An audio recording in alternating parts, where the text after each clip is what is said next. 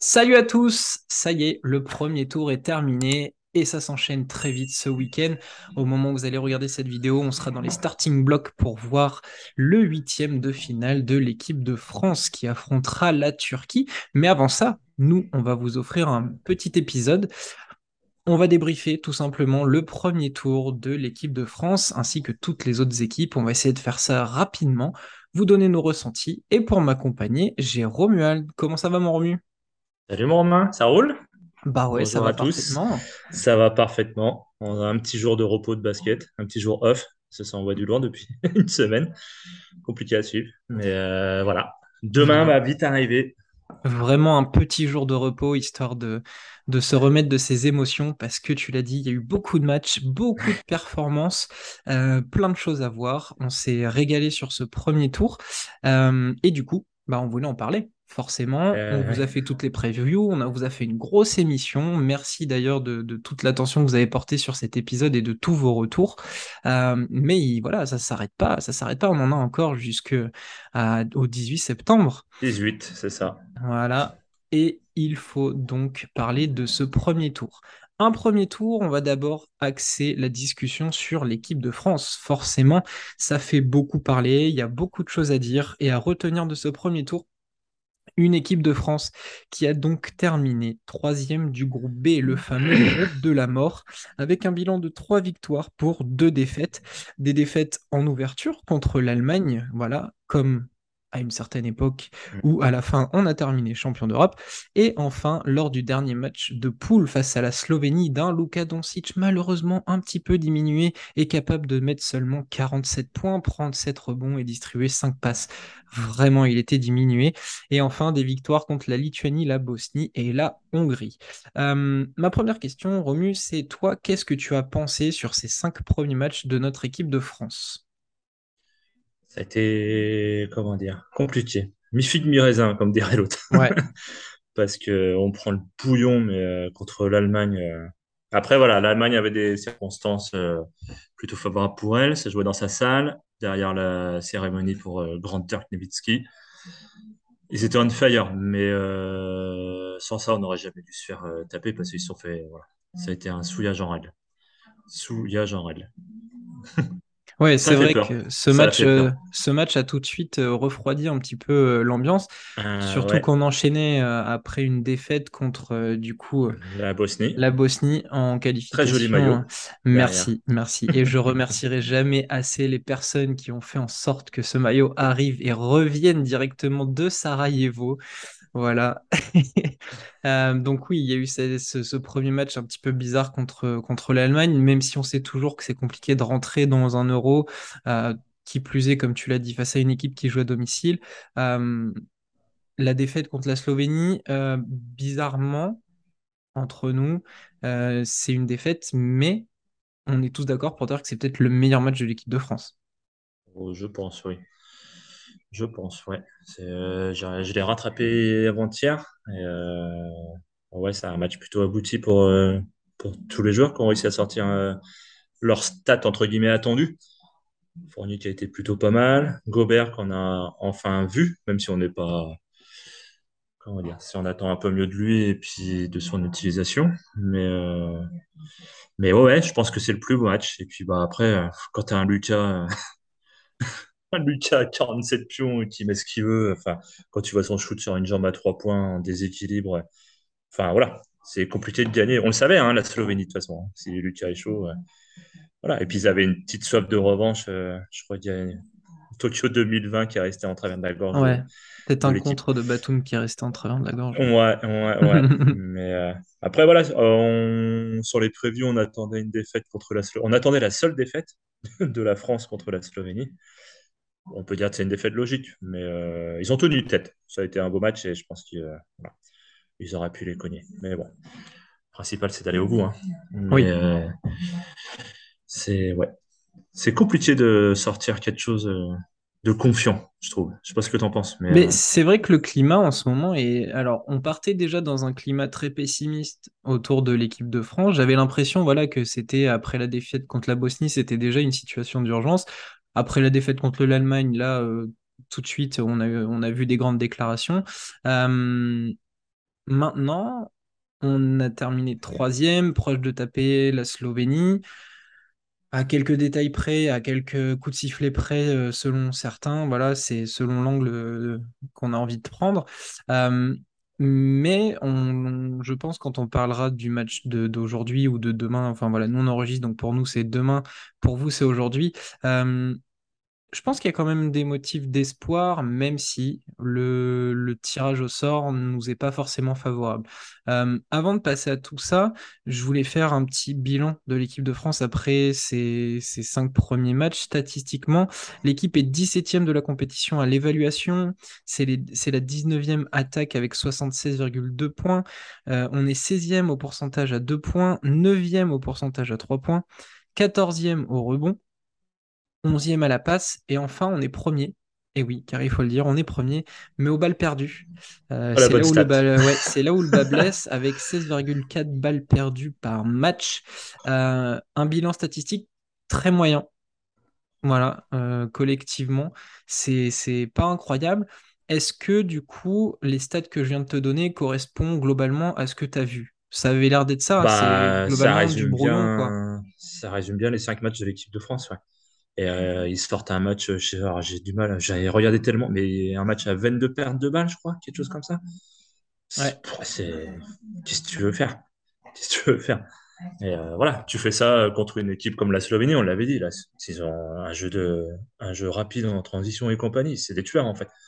Euh, qu'est-ce que tu veux euh, combattre contre des, enfin là, des pertes de balles? Voilà, ils le payent cash derrière et euh, bah, c'est dommage, c'est dommage. C'est peut-être l'image aussi qui nous manquait quelqu'un euh, de plus sécure. Alors j'adore Thomas Hurtel, hein. Enfin voilà, mais c'est un mec, on le sait, il, perd du ballon. Il est, bon, dans les passes, je crois, il doit être à 7 passes de moyenne sur l'Euro pour l'instant. Euh, mais euh, voilà, son ratio balle perdue, passe d'ess, il est chaud, voilà, j'aime le joueur, c'est un joueur à risque, on le sait, mais ça manquait d'un joueur capable de tenir un peu mieux que ça le ballon. Rudy pas est à aussi. 7,2 passes de moyenne sur le, sur le début de l'Euro. Euh, et il me semble, alors euh, tu, tu parles de Rudy Gobert, mais il me semble que oui, il était, il est parmi euh, les joueurs de l'équipe de France qui en perd le plus, ce qui est quand même Ouais, assez, euh, assez dommageable pour, un, pour l'intérieur. Donc, c'est-à-dire c'est qu'il ça. n'utilise pas bien les, les ballons. Il perd 2,8 ballons par match. Ouais, c'est ce que j'ai vu. Ouais. Voilà. Euh, justement, tu parles de Rudy Gobert. On va prendre le cas de nos deux leaders. Donc, Rudy Gobert, moi, de mon côté, j'ai marqué euh, des, ta- des stats qui cachent un réel problème. Euh, Rudy Gobert tourne à 12,8 points, 9 rebonds, 1 contre 16,6 déval. Euh, Evan Fournier, je me suis dit qu'il avait peut-être besoin d'un déclic en phase finale. Il est à 9,8 déval seulement en 5 matchs pour 15 points de rebond, 3 passes et une interception de moyenne. Euh, pour toi, est-ce que nos leaders euh, répondent présents, même si j'ai tendance à croire que non, en fait, pas pour le moment. je suis de ton avis. Pourtant, tu vois, Gobert, il est quasiment double-double, hein. Quasiment, ouais, 12 points, quasiment des rebonds, tu dis. Mais honnêtement, il pèse pas sur les matchs, en fait. Est-ce que le costume de leader est trop grand pour eux? Parce que c'était annoncé, hein. C'était euh, Evan Fournier et Gobert qui doivent prendre euh, la relève. Génération honnêtement, 92 qui prenait le relais. ouais, et ben, ça pique. Pourquoi le, ouais. Moi, pour moi, enfin, voilà, ils sont. Alors, ils font, oui, voilà, ils font leur. Alors, Evan Fournier, franchement, ultra décevant. Parce que quand on voit ce qu'il a pu faire à la Coupe du Monde 2019, au JO, il a quand même réussi à porter l'équipe, il était là. Et euh, trop cantonné dans son shooter de, à 3 points, dans son poste à 3. Enfin, je trouve, c'était un joueur qui était tellement puissant en pénétration, enfin, fixation passe, toi, et même dans la finition en pénétration. C'est un joueur qui est costaud sur les cannes quand même. Et là, il l'a il refait sur quelques matchs et, et ça, change, enfin, ça change, je trouve, quoi. Parce Je pensais derrière, que contre la Lituanie, c'était le déclip. La Ouais, Lituanie, il a oui, été fait un bon match. Il a été incisif. Exact. Alors oui, il a, euh, alors je crois qu'il fait un truc genre 4 sur 12 à 3 points. Mais on l'a senti euh, vraiment Exactement. dedans, déterminé, incisif dans, dans tout ce qu'il faisait. Et là, on s'est dit, OK, Evan, il est chaud. Euh, et finalement, bah, des fois, on, on- on trouve qu'il est un peu dans ses travers ou euh, beaucoup de pick and roll pour lui. Donc ça, c'est Ouais, les demandes du coach, mais il l'utilise mal. Euh, ouais. c'est j'utilise le pic pour moi-même Et si j'arrive pas à créer euh, l'espace pour prendre un shoot, et ben des fois il a tendance à sauter, à regarder à droite à gauche en se disant Et bah merde en fait j'ai pas de solution de passe Ouais, ouais, et du coup il envoie un truc un peu bizarre. Voilà, c'est c'est dommage car Evan il a il aurait un rôle euh, tellement plus incroyable s'il y avait peut-être un meneur créateur ou plus tourné vers cette construction autour des pick and roll qu'on n'a pas forcément. Thomas Hurtel les joue souvent pour lui. En fait, voilà, Euh, on a des joueurs de pick and Kobo roll qui jouent, qui jouent euh, pour eux. Ouais, voilà, Elio Kobo est aussi euh, un. très offensif et très tourné vers l'attaque. Du coup, on n'arrive pas à trouver le bon équilibre pour Evan Fournier qui se retrouve un peu tout faire. En plus, dommage. Et Rudy Gobert, qui. euh, là pour moi, qui est vraiment la grosse déception de ce début d'Euro. Euh, donc on le sait, triple meilleur défenseur NBA, ça, il n'y a pas de souci. Mais je n'arrive pas vraiment à le voir sur le contexte FIBA. Il n'est pas ultra dominant pour l'instant. Et alors offensivement, euh, j'ai beaucoup de respect pour Rudy Gobert, mais il faut dire que c'est très compliqué pour lui. On essaye de lui demander de jouer dos au panier, on l'a vu, il n'a pas de faire.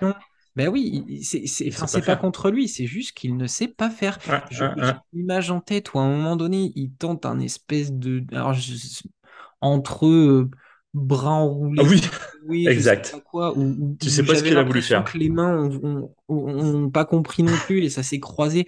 Ah, Et c'est là, je me suis dit, bah ouais, c'est pas le Rudy Gobert qu'on a envie de voir.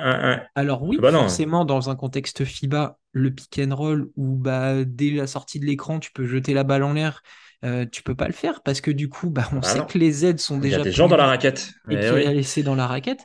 Ouais, Mais ouais, du ouais. coup, euh, enfin, je trouve que lui donner la balle post-bas et lui dire bah vas-y Pépère joue, bah, ça l'aide pas non plus. Ça Ah l'aide bah pas non plus.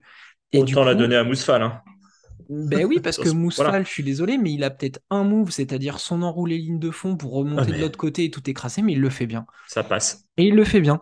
Et, là, Rudy Gobert, il essaye, il essaye, mais, mais, mais c'est pas concluant. C'est pas concluant et je trouve que Hmm. c'est très décevant.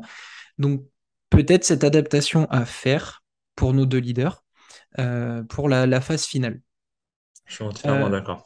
je voulais aborder par contre des, des, des- des points positifs. Tu en as d'ailleurs le maillot. Euh, notre joueur du Real, Gershon Yabusele, qui lui lui est peut-être le vrai leader de cette équipe. Le joueur du Real Madrid est d'une régularité énorme, 12, 11, 16, 14 dévals, 14,8 points, 4,3 rebonds, 1,3 passes pour 13,3 dévals. Voilà, il s'est montré sous un très bon jour, il fait le taf, il prend ce que, ce qu'on lui donne, il prend ce que le jeu lui donne, et j'ai l'impression que lui, par contre, croque cet Eurobasket à pleines dents. Ah bah tu le sens que ouais, il... met, il met pas tellement que je trouve même pas les mots, tu vois. Mais euh, non, non, c'est, tu sens qu'il s'éclate et, euh, et qu'est-ce qu'il mouille le maillot. Enfin, j'avais sur quelques matchs, j'avais l'impression de qu'il était tout seul à aller chercher, euh, se battre au rebond offensif. Enfin, il mouille son maillot, quoi. Et en plus, il a la réussite derrière, parce que euh, à trois points, c'est lui qui doit être le plus adroit, je pense, sur les sur les cinq matchs là. Et euh, non, non, dans son attitude, dans son apport au scoring. C'est, ouais. En fait, il a pris le maillot du patron sans, sans qu'on lui file, sans, euh, voilà. Par l'exemple, bougez pas. Je vous prends dans mon gros short, je vous prends tous les quatre dans mon gros short et je vous emmène, quoi.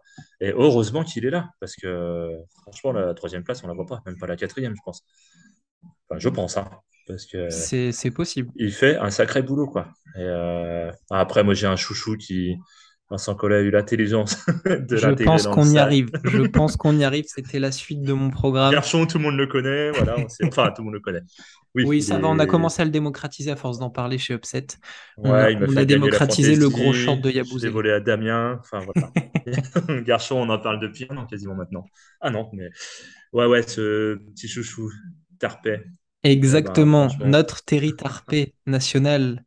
Alors, J'ai noté bien plus qu'une révélation, un joueur devenu indispensable. Il est la- le meilleur plus-minus de l'équipe de France avec 10,8. Voilà. Donc lui, il est voilà, dès qu'il est sur le terrain, il se passe que du bon pour notre équipe de. France. Il est à 50% à 2 points, 53,6% à 3 points, 5,4 points, 3 rebonds, 1,8 passes, 2,2 interceptions, 10,6 d'évaluation. Voilà, monsieur vient sur le terrain et défonce déjà l'adversaire d'en face, l'étouffe et sur les lignes de passe, donne une autre énergie et ça se sent quand il est sur le terrain. Ah bah, on a bien senti la différence quand il a aligné le duo euh, Albici euh, hein. Il l'aligne quand au premier match? C'est au deuxième ou troisième Hmm, oui, ça doit être une histoire comme ça, Ça oui, doit être ça. de mémoire. Et euh, tu vois, tu vois tout de suite comment ça rentre euh, dans le premier quart-temps défensivement, quoi. Et, euh, et il est deuxième aux interceptions, d'ailleurs, je crois. J'ai cru voir ça euh, vite fait sur l'Euro. Euh, non, non, c'est un joueur qui a su prendre sa place. Il est arrivé sur les fenêtres de novembre 21, là. Et il est arrivé en limite en sparring et pas sûr d'avoir sa place. Et puis, ouais, c'est un gars. Il a gagné le respect, il a gagné sa place en se battant et euh, en montrant euh, une putain de détermination, en fait. C'est, euh, ouais, voilà, il, est- il, il est au taquet, en fait. Il rentre sur le terrain, il est au taquet. Alors, il prendra pas le rôle de Charles Cahudi, tu vois, mais il est un peu dans ce, dans ce moule-là, en fait, où Floppy Russe, tu vois, des Complètement. gens, Moi, je pense qu'il se rapproche d'un KUD. hein. c'est moins l'homme, tu vois. Oui, bon, Même effectivement, si quand même, c'est un. Voilà. Mais euh, non, non, mais voilà, il serait plus de sur cette philosophie-là. Et euh, ouais, c'est un gars qui est. euh, c'est une belle découverte. Honnêtement, c'est. Enfin, je savais qu'il était au Mans, tout ça, du coup, je me suis un peu plus intéressé à lui. Et, non, Je non, crois que bon le club de la. Sarthe doit être très fier de lui en ce moment. Oh, je pense, ouais, ouais, ouais. Et Alors, il n'y a pas le shoot de son papa, visiblement, parce que son père était gros shooter au Mans, apparemment. Et euh, il compense par ses grands bras en défense. C'est apparemment c'est un mec qui a des, sacrés bras et puis ouais, une motivation, une envie. Et euh, ça se sent, tu vois. Enfin, vraiment le duo, duo LBC euh, Tarpey euh, défend- honnêtement sur la ligne, euh, sur la première ligne, c'est c'est ultra important en fait. Donc euh, ouais, c'est la belle satisfaction de cette équipe de France, clairement. La mienne toujours. Mais je crois qu'on est plutôt tous un peu convaincus On euh, est tous conquis, je crois. Ouais, exactement. Donc, notre satisfaction avec Terry Tarpé, on en aura besoin forcément aujourd'hui contre la Turquie. Samedi, 12h, voilà, c'est l'affiche de ce huitième de finale France-Turquie. La Turquie qui a terminé deuxième du groupe A avec trois victoires pour deux défaites. Euh, une deuxième place qu'ils ont euh, malheureusement acquise, j'ai envie de dire, après leur, euh, défaite contre l'Espagne 69-72. Euh, et là, va se poser la question, justement, contrôler Alperen Sengun et Sedi Osman pour mieux s'imposer, c'est peut-être la clé du match. Oui, parce que Larkin sera absent. Je crois que ça a été confirmé. C'est en cours, mais euh, il n'y aura pas de Larkin. Mais euh, ouais, Segun Osman, il va falloir les, contenir. Parce que. Alors, Segun, c'est un joueur, euh, comme je disais la dernière fois avec Olivier et tout ça, que j'ai découvert bah, via les matchs de prépa et, fenêtre Coupe du Monde, parce que je ne suis pas la NBA, donc j'avais pas eu l'occasion de le voir jouer, le garçon. Et comme on disait, il est pas bon en défense, mais sinon, il sait tout faire, en fait. Donc, ça va être chaud de le contenir. Euh, le gros short de Garchon y arrivera peut-être. Rudy Gobert Mais aussi. Rudy, Rudy, ouais, j'espère. Et, Au moins euh, le trio, le trio Fall, Poirier, ouais, ça Gobert. va aller le fati- ça le fatiguer un peu. Et puis, euh, il a l'air un peu sanguin, le garçon, parce qu'il y a eu quelques matchs où ça, notamment l'Espagne, s'est monté un peu en tension. Enfin, Globalement, la. Turquie, voilà, Ouais, ont, ont l'air très euh, Ataman a été expulsé. A... De toute façon, il râle depuis qu'il est arrivé euh, sur le premier match de, de poule, de, phase, ouais, de groupe. Donc euh, voilà. Mais euh, je préfère avoir la Turquie que la Grèce, par exemple, sur Ah ce oui. tour-là. Parce que sans manquer de respect à la Turquie, euh, je pense qu'on si nos joueurs cadrent et que l'équipe reste, reste focus, il y a plus moyen de passer que sur la Grèce. Non, non, j'attends le match avec impatience. J'espère que le- nos deux patrons 92 prendront les choses en main. Et, et voilà, quoi. Donc, euh, mais on a de quoi dominer à l'intérieur. Oui. Du coup, il faudra bloquer euh, donc Sengun qui est à 18,2 points, 8,8 rebonds, 2,6 passes. Euh, il fait un peu tout, 23,2 déval. Tu l'as dit, un joueur offensivement incroyable, au talent hors norme. Euh, défensivement, il va peut-être falloir travailler sur lui. Alors, ça. à voir comment Vincent Collet va articuler son attaque euh, poste bas pour le, le déranger. Euh, on a Cedi Osman qui du coup se, se retrouve à confirmer tout simplement euh, le talent qu'il a. 16,2 points, 5,4 rebonds, 1,8 passes pour 14 dévals. Euh, et la Turquie globalement a des stats un petit peu mieux que euh, notre équipe de France. Euh, 12e à l'éval, deuxième au pourcentage à deux points. Voilà, le jeu passe beaucoup par Mm. Sengun et l'attaque de d'Osman euh, à l'intérieur. Euh, ils ont un très mauvais pourcentage à 3 points. Donc là, voilà, on a un petit avantage. Ils sont, ils sont 22e avec euh, seulement 30% de réussite. Euh, et ils- par contre, ils perdent peu de ballons. Ils perdent que 10,2 ballons par match. Donc que savent bien euh, prendre soin de, de ce ballon. Euh, toi, comment, comment tu, si tu devais imaginer un scénario de match, est-ce que tu vois un- une France plutôt déroulée ou ça peut être dangereux de, de bout en bout? Euh, sur le. Ouais, faut voir. Ouais. On va voir comment ils ont joué leur match euh, de poule. Si tu prends le match contre euh, Slovénie-Lituanie, on peut te rassurer. Parce que, mine de rien, la Slovénie, euh, Lituanie, ils font quand même un Oui, ils font un bon très gros match. contre une belle équipe. euh, et euh, si ça part dans cet état d'esprit, je pense qu'ils ils peuvent, ils peuvent taper la, la Turquie plutôt sereinement. Si ça commence à tricoter et puis à se faire peur contre, par exemple, le match de la Hongrie, parce que ça, voilà, si ça commence à jouer comme ça, honnêtement, les Turcs, ils vont pas lâcher, je pense. Tu vois, non, non, ils vont pas lâcher l'affaire. Mais euh, j'espère, ouais, bon, voilà, j'espère vraiment les voir attaquer euh, dur, dur. Le petit tarpé euh, Albici, histoire de mettre de la pression sur les meneurs, et puis, et puis que Gobert se lâche, quoi. Qu'il aille bien calmer ce petit Sengun dans la raquette, et puis derrière lui mettre une bonne misère sur un monsieur qui défend pas. J'espère qu'il aura la place et qu'il prendra les, qu'il prendra ses responsabilités et d'y aller, quoi. Mais euh, voilà. Ils ont montré deux visages. Alors, c'est compliqué de se projeter sur le match de la Turquie, en fait, tu vois. Euh, je sais pas comment tu le vois, toi, mais euh, Ben, c'est là où moi je suis très positif, euh, dans le sens où euh, Sengun, je pense que donc Gobert va réussir à l'étouffer. Comme j'ai un peu avancé l'idée, euh, de toute façon, on a des joueurs en relais qui vont pouvoir. Euh, Terry Tarpé va être sur le dos de Sedi Osman. Et euh, donc, on l'a dit, les, joueurs turcs ont du mal à se contenir au niveau du, mental. Donc, je pense que si on arrive à les frustrer, ça va le faire. Si Shane Larkin n'est pas là, pour moi, les meneurs ont la porte ouverte. Et là, peut-être que le rôle d'Okobo va être très intéressant pour aller agresser les meneurs adverses. Parce que si on se fie à l'effectif, la rotation de Larkin, c'est euh, Marmoutoglu. hmm, Marmoutoglu est un très bon, un très bon joueur d'Euroleague, euh, tourné plutôt vers l'attaque. Euh, Okobo va peut-être pouvoir se faire plaisir. Albici, avec son centre de gravité très bas, va pouvoir aller provoquer aussi. Donc, il y a une, euh, voilà, il y a, il y a pour moi une fenêtre euh, qui s'ouvre pour, euh, pour ces meneurs-là. Euh, et ensuite, je pense qu'on a un effectif qui est beaucoup plus profond que la Turquie. ah La bah, Turquie, très sûr. vite, les rotations, elles sont, elles sont pas ouf. Euh, alors que nous, dans notre deuxième 5, eh ben, on va pouvoir envoyer du TLC qui va peut-être pouvoir enfin se libérer Enfin. aussi. Euh, euh, on l'a dit, Poirier, Fall. Voilà, on va avoir des joueurs de ce calibre-là pour continuer le travail. Et je pense que on va, j'ai pas envie de leur porter la poisse, mais on va C'est pour ça que je suis un peu, je suis un peu dans la retenue, toi, je Et oui, pense. mais malheureusement, on est, on est un peu obligé de se mouiller aussi. Euh, Bon, voilà, je oui, suis euh, très chauviniste. positif, je pense Oui, que ça va le faire, mais sur la longueur. Il va pas falloir paniquer si au premier, deuxième quart-temps, on est encore un peu au coude à coude. oui, Je pense que sur le long terme, on va faire la différence parce qu'on a un effectif plus riche et que on a plein de solutions. Parce que c'est pareil, ouais. derrière Sengun, à l'intérieur, euh, Sanli. Euh, ben, euh, Mustapha Fall, il le croise toute l'année, donc Hum, euh, hum, ça va hum. pas l'impressionner plus que ça. ça. Qui va le défendre poste 4? Lui, il a moyen de se faire plaisir aussi. Eh oui. Donc pour moi, c'est ultra positif et je vois notre équipe de France passer.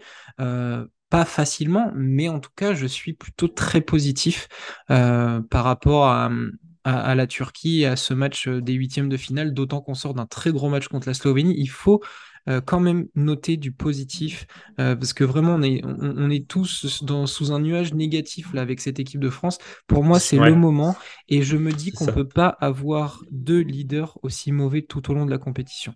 Voilà. Au moins un autre, voilà. La fierté va, va reprendre le Exactement. dessus. Connaissant, connaissant Fournier, il peut pas laisser passer ça comme ça. J'ai une grosse confiance en eux. J'ai une grosse confiance en eux là sur cette phase finale.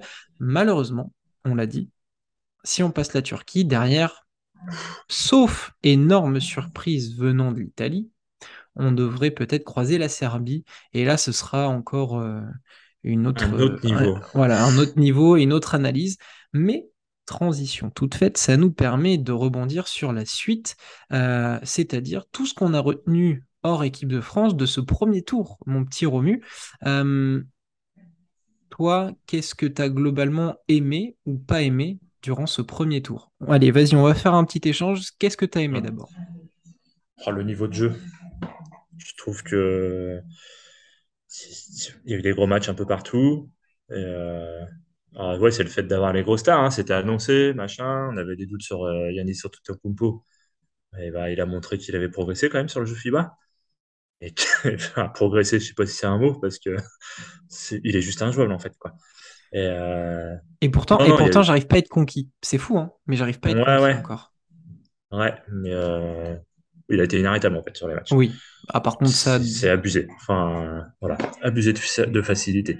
Mais euh, non, non, il y a eu vraiment des, des gros matchs. J'ai un peu moins suivi sur le, la deuxième partie. C'était un peu. Voilà on voit 12 matchs par jour. faudrait, faudrait qu'on soit, euh, soit, au chômage, soit voilà, qu'on ait bien le temps de Soit payé pour le faire. Ou payé pour le faire. Ça peut être pas mal. c'est ça. Non, non, mais dans l'ensemble, c'est vraiment euh, ouais, un, un, bel euro et des, des, ouais, des, des, belles surprises. Tu vois, l'Ukraine qui passe. Enfin, c'est. Euh, non, non, c'est gros niveau, c'était annoncé, et puis ça a tenu le rang en fait. Hein. Malgré pas mal de blessures, j'avoue qu'on a, on a quand même une qualité plutôt sympa. Ouais, plus que l'arbitrage. Pardon. C'était, c'était une de mes déceptions, effectivement. L'arbitrage, est-ce qu'on, est-ce qu'on leur donne 5 minutes ou est-ce que juste dire que l'arbitrage est une déception suffit? Je pense qu'on peut, s'arrêter là. Ceux qui ont regardé les matchs comprendront. Voilà. Mais non, non, globalement, ça, pour le moment, c'est un bel euro. Et puis quand tu vois les, les phases finales, euh, ça va annoncer de, ça va annoncer de jolis matchs. Ouais. C'est que le début finalement. que le début. Là, on attaque vraiment le, dans le dur. Là. Mais je te rejoins sur, euh, sur le point, tu as parlé de Giannis, mais, mais plus globalement, on avait euh, un petit peu le chien à trois têtes qui, qui était la tête d'affiche de cet euro, Giannis, Luca et Nikola Jokic. C'était pour te laisser enchaîner sur cela. Ils ont, ils, ont, ils ont clairement répondu présent. Euh, je sais qu'il y a des doutes qui planaient autour de Giannis et le contexte FIBA. Est-ce que Jokic allait être un vrai leader? Luca, on avait plus ou moins pas de doute sur son niveau. Euh, et finalement, bah, le, trio est, est, totalement incroyable. Giannis est à presque 30 points avec une Grèce qui est invaincue. Jokic, il fait tout tout très bien euh, et il articule le jeu euh, de la Serbie euh, parfaitement aussi. Ils sont à 5-0. on le disait en off, je pense que ça va être un des plus gros mea culpa que, que, je peux faire parce que je doutais tellement de la Serbie. Pareil. Et finalement, entre les qualifs qu'on a pu voir à la Coupe du Monde et l'euro qu'ils sont en train de nous faire, c'est le jour et la nuit total.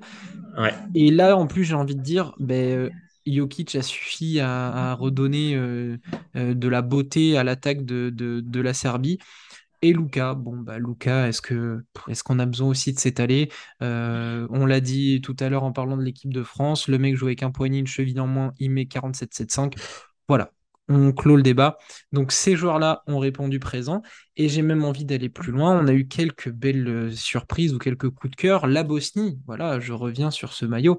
La Bosnie qui a failli passer euh, malgré un contexte euh, complètement fou. Je ne sais pas si vous avez vu la déclaration de, de Youssouf Norkic qui parlait d'une Bosnie avec des joueurs qui disputent un Eurobasket, obligés de dormir à 3 ou 4 dans le même lit voilà, ça prouve à quel point euh, la Fédé de Bosnie est, vraiment en, en, proie à des gros soucis. Euh, en as parlé, l'Ukraine qui a quand même tapé euh, l'Italie, c'est pas rien. Hum Une victoire de 11 points avec un Jvi Mikhailuk euh, absolument incroyable. Voilà, Damien sera très content pour l'ancien joueur de, de Détroit. On a vu l'Allemagne, forcément, qui sous son Ouais. qui a brillé. Belle équipe. Voilà, avec un duo Schroeder-Wagner qui, je pense, va leur faire du bien pendant un petit moment. Euh, Denis Schroeder va pas mettre 4 plombs à retrouver un club hein, cet Non, été, je pense une équipe qu'on avait on avait, on n'en avait pas beaucoup parlé, mais la Pologne finalement euh, ben, s'installe sans faire de bruit, j'ai mis. Voilà, Ouais, alors j'avoue que j'ai pas trop vu de match 2. Moi, sur mon preview, je les voyais passer quand même sur le groupe. Oui, mais du coup, ils ont peut-être un peu, un peu euh, plus brillé que, que ce qu'on pouvait penser. qu'attendu. Ouais. avec une équipe qui, est- qui est intéressante. hein. Il y a des joueurs, il y a des joueurs qu'on connaît, Aaron Sell qui a, qui a joué en, en- en France, euh, A.J. Slaughter qui a, qui a lui aussi joué en France. On a euh, Balcerowski, euh, l'intérieur, qui n'en finit plus de, euh, de progresser. Voilà, il est encore, il est encore jeune. Euh, il joue maintenant à Grande Canaria. Il me semble que c'est le, le coéquipier d'Andrew Albici. Il y a Mateusz Ponitka qui, euh, à Hum. quelques chiffres près, a failli claquer un triple-double. Donc cette équipe ne fait pas de bruit, mais bien présente et affrontera justement l'Ukraine, ce qui peut être un, un- un joli, un Ouais. joli match Ça peut être même. une belle, ouais, un joli match et une belle surprise pour. euh, ouais. Donc on a eu des, des belles surprises, voilà, des belles surprises, euh, des, des- des équipes un peu coup de cœur. Euh, moi j'avais une petite déception, mais parce que, et puis je pense que tu partageras un petit peu mon avis, euh, c'est de, de ne pas profiter plus longtemps de Sacha Vezenkov, qui a été complètement incroyable avec la Bulgarie. Terminé en double-double. On a partagé euh, ses stats euh, sur Twitter, allez voir. Euh, voilà, on n'a que de l'amour pour ce joueur et c'est Ah dommage ouais. que malheureusement il soit bulgare et que la Bulgarie a encore un peu de mal euh, dans ses compétitions internationales. Euh, donc c'était ma petite déception, c'était pas voir le chouchou euh, plus longtemps. Pareil. Moi, je les voyais passer. Parce que Tu les voyais passer, d'accord. caution, caution. Caution Comme c'est Matt, je crois aussi, tous les deux. Juste parce qu'il y avait Sacha Vezenkov. Mais La oui, c'est dommage parce la que. Bulgarie qui échoue donc à la, à la cinquième place euh, de, du groupe A avec une victoire, quatre défaites, c'était vraiment trop léger parce que la Belgique qui termine quatrième du groupe termine quand même avec un bilan positif de trois Ouais. victoires pour deux défaites. Donc il y avait vraiment un gap voilà, entre, entre les deux équipes. Mais, euh, mais Vezenkov a été tout simplement incroyable et du coup, on en reparlera probablement tous les deux pour dire à quel point on l'aime quand il- on va parler de d'Euroleague et de l'Olympiakos. Oh oui. Oh oui. Il me tarde de le voir sur les parquets de l'Euroleague. Ah, ça, ça va reprendre très bientôt. Très Oh oui. Euh, mon petit Romu, pour euh, terminer ce- cette émission, euh, on va passer à l'instant euh, Madame Irma. On va, on va refaire chaque affiche et puis on va donner nos, nos pronos. Moi, j'ai, les miens sous les yeux. On commence par donc le, le, le huitième de finale entre le Monténégro et l'Allemagne. Tu vois qui passer? Oh, c'est ce- qu'a montré l'Allemagne. Ils L'Allemagne. Je, sont. ouais, ils je restent chez eux. Et vu ce qu'ils ont proposé, honnêtement, ils sont, sont cool à avoir joué. Et puis, ouais, non, je joue l'Allemagne. Je, je, je partage. On a un petit Grèce-République tchèque, République tchèque qui a récupéré Thomas Satoransky, qui euh, avait des fourmis dans les jambes. hein. bien. Il lui a, il, il a a fait un un grand bien, bien. mais je vous invite à revoir les derniers matchs où, où il était sur le banc. Euh, le gars ne tenait pas en place. C'était le ça. deuxième coach. Il remaniait tout son groupe, donc c'est un vrai patron. Donc ils vont affronter Giannis et sa bande. Prono, Bon, la Grèce. On n'a pas trop de Oh, ouais. ouais. Je pense que les, Pareil, les- il y a des affiches qui seront beaucoup plus dures Oui, à, va. à choisir. Ouais.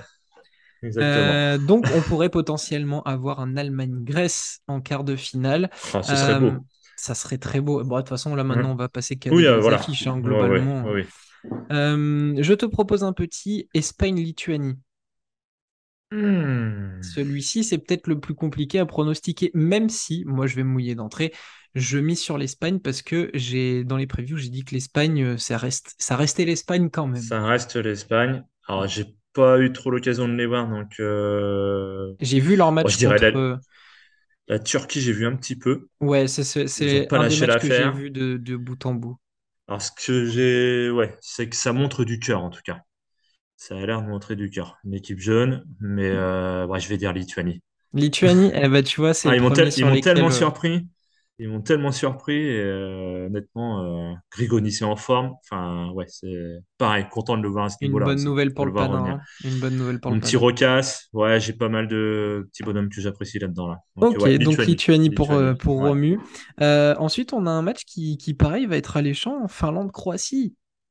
Ouais, Croatie, beaucoup d'individualité, un Bojan Bogdanovic ouais. qui est en train de se, se remettre un peu dans le truc, euh, et face à un Lauri Markkanen qui est Pareil, qui a incroyable. fait ses stats. N'a pas parlé des- du tri, enfin, il y avait le trio, mais lui aussi hein, était un peu attendu. euh, il porte Il fait équipe. partie des, des meilleurs joueurs et meilleurs scoreurs de Ouais, la, de la ouais. compétition. Mais euh, ouais, je les voyais pas là, mais bon, je vais dire Croatie.